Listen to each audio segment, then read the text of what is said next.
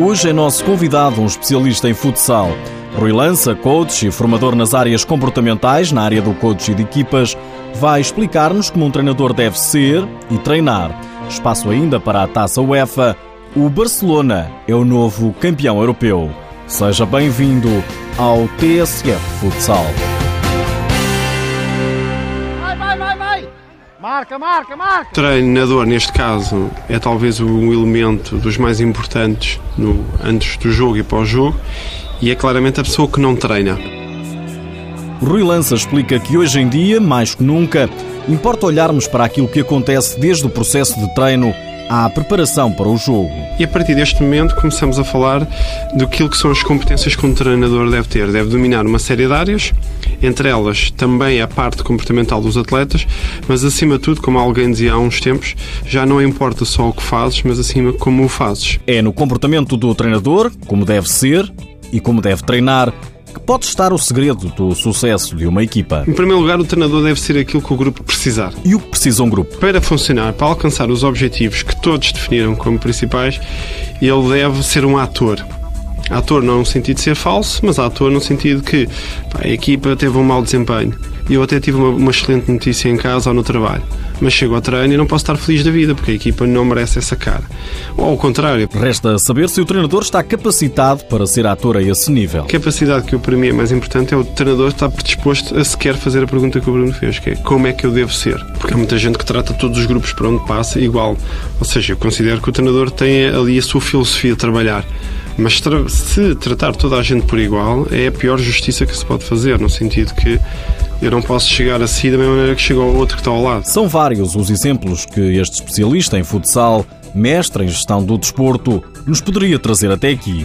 Por exemplo, no decorrer de um jogo, a nível comportamental, todos os pormenores contam, consciente ou inconscientemente. Há um exercício interessante que é ver os bancos de suplentes quando as equipas estão a ganhar ou quando estão a perder e claramente têm comportamentos diferentes. É, é, normal numa equipa. Mas é interessante perceber-se que isso condiciona quando eu estou lá dentro, porque olho e eu olho 30 milésimos, eu olho um segundo e é essa a ideia com que eu fico. Um gesto, um sorriso, uma cara fechada, um treinador quieto ou irrequieto pode desplotar resultados de vária ordem num jogador. Um treinador, quando tem uma reação, é porque está à espera que aquela reação vá proporcionar um determinado resultado. Se tivermos dois computadores, duas câmaras, uma ao lado da outra, é interessante perceber se aquela reação despoltou ou não despoltou aquilo que tu querias. Bem, se não despoltou aquilo que tu querias, se calhar ou é porque a tua mensagem foi, eh, foi, não foi apropriada, não foi recebida, foi mal comunicada, partindo daquela frase interessante, que quando eu digo algo, se o outro não entende, é porque eu não o disse. Por, por muita culpa que o outro, ou que eu possa atribuir ao meu atleta, se ele não ouviu, nós sofremos um gol, perdemos os jogos. Eu fico de consciência tranquila porque eu comuniquei aquilo que queria comunicar, mas ele é que não entendeu. Mas isso depois na tabela classificativa não serve de nada. Saber comunicar é meio caminho andado para ser bem sucedido. O treinador está sempre a comunicar.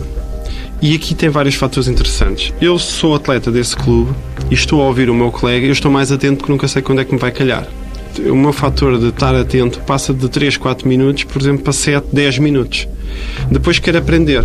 Depois, quando eu falo atleta atleta, é diferente de treinador atleta. Porquê? Porque os atletas têm uma linguagem que é mais empática uns com os outros, tal como os treinadores, quando estão a falar entre eles, se calhar fazem-se entender em algumas coisas que o atleta normal não chega lá. Não é porque é mais inteligente ou menos inteligente. São canais diferentes.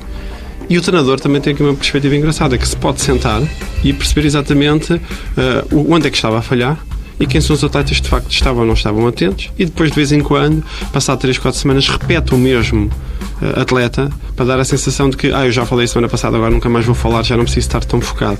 O ser humano é muito interessante deste ponto de vista porque de facto anda sempre à procura da consequência e dos objetivos. Neste caso, é uma medida interessante para o treinador saber se a mensagem passou ou não passou. E qual será mais importante? A área comportamental, o que o treinador é, como é, como comunica ou então a tática que dá para cada jogo? Um determinado nível, a meu ver, é a área comportamental. Porquê? Porque temos do princípio que quando estão num determinado nível, todos eles sabem fazer aquilo que é minimamente necessário para estar lá dentro.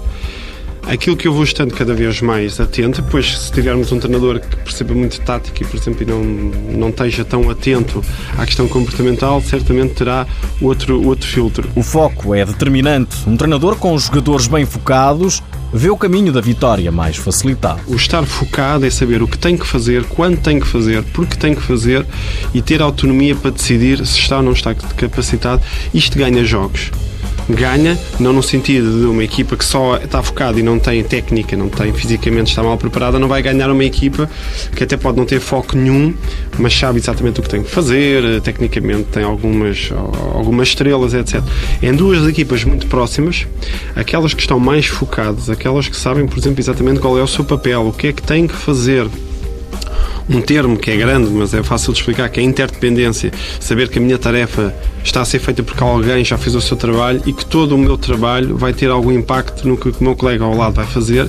Isso tudo ganha muitos jogos. Há pormenores que fazem a diferença, mesmo os mais pequenos. É o caso, por exemplo, de um jogador que praticamente nunca joga. Tê-lo na equipa requer especiais cuidados. É interessante perceber quando os jogadores não jogam, porque não estão a fazer aquilo que mais gostam, como é que eles vivem aquilo que os seus colegas estão a fazer. Todos esses pormenores, penso eu, que numa fase de decisão levam a maior relativamente a quem não tem. Agora, a percentagem não considero que naqueles quatro pilares que eu falei, tático, físico, técnico e comportamental, cada um tenha 25%. Não. Até também depende do escalão onde estamos a falar. Rui Lança explica que estas são matérias que estão longe de ser exclusivas para séniores. É um trabalho que começa já a ser feito aos poucos com alguns iniciados, com alguns juvenis, no sentido de espírito de, de, grupo, comunicação, partilha, interação, as relações interpessoais. Quando chegarem a sénior já não vão achar este tipo de trabalho estranho, já não é a primeira vez. Apesar de todas estas considerações não serem uma ciência exata, o ideal seria cada treinador reunir todos estes conceitos. Mas antes, explica Rui Lança, é importante que o treinador tenha massa crítica, a começar por ele próprio. É importante que se autoavalie. E a partir do momento em que o treinador começa a autoavaliar-se, começa a questionar uma série de coisas e eu penso que isso no dia a dia já é positivo, que é questionar o que fazemos, porque fazemos e porque é que eu considero que sou bom a fazer. Porque perguntei a dois ou três amigos, são meus amigos, vão dizer que tu és espetacular, não é? é? Esses são indicadores. O treinador deve autoavaliar-se, mas o ideal ainda era o jogador ter capacidade para fazer o mesmo. Uma equipa, quando está no desporto coletivo, mais especificamente, tem dezenas de processos de grupo de comunicação, tomada de decisão, partilha, interajuda, responsabilidade, reconhecimento, por exemplo, passar para os treinadores este fator interessante, que também acontece nas empresas, que é a grande maioria do feedback que um treinador dado durante um treino ou durante um jogo é muito mais focado naquilo que está a ser mal feito do que aquilo que está a ser bem feito. E por isso a mensagem que passamos aos atletas é que geralmente eles só são chamados à atenção quando fazem uma coisa mal feita. Isto parecendo que não vai criando um indicador de reforço positivo ou não, etc. Isto é interessante. Tudo isto são princípios fundamentais para serem levados em linha de conta. O ideal é ter sempre uma câmara de filmar por perto. É um assunto que prometemos trazer aqui numa das próximas edições. Durante todos estes minutos, escutamos aqui Rui Lança, coach e formador nas áreas comportamentais, na área do coach e de equipas. Rui Lança é formado em Ciências do Desporto pela Faculdade de Motricidade Humana e mestre em Gestão do Desporto. Este fim de semana não houve campeonato da Liga Sport Zone. Os playoffs arrancam daqui a 15 dias, mas lá por fora ficou a conhecer-se o novo campeão europeu. Em Baku, no Azerbaijão, o Barcelona conquistou a taça UEFA, venceu na final o Dinamo de Moscovo. 5-2 foi o resultado após prolongamento, com arbitragem do português Eduardo Coelho. Os catalães fecharam assim a conquista de uma segunda taça UEFA da história. O Arás, a equipa anfitriã, ficou com o bronze no jogo que definiu o terceiro e quarto lugares, bateu o Kairat do Cazaquistão por 6-4, Kairat que tinha sido o vencedor do troféu do ano passado. Recorde-se que o Arás é a mesma equipa que afastou o Sporting na ronda de elite disputada em Almada.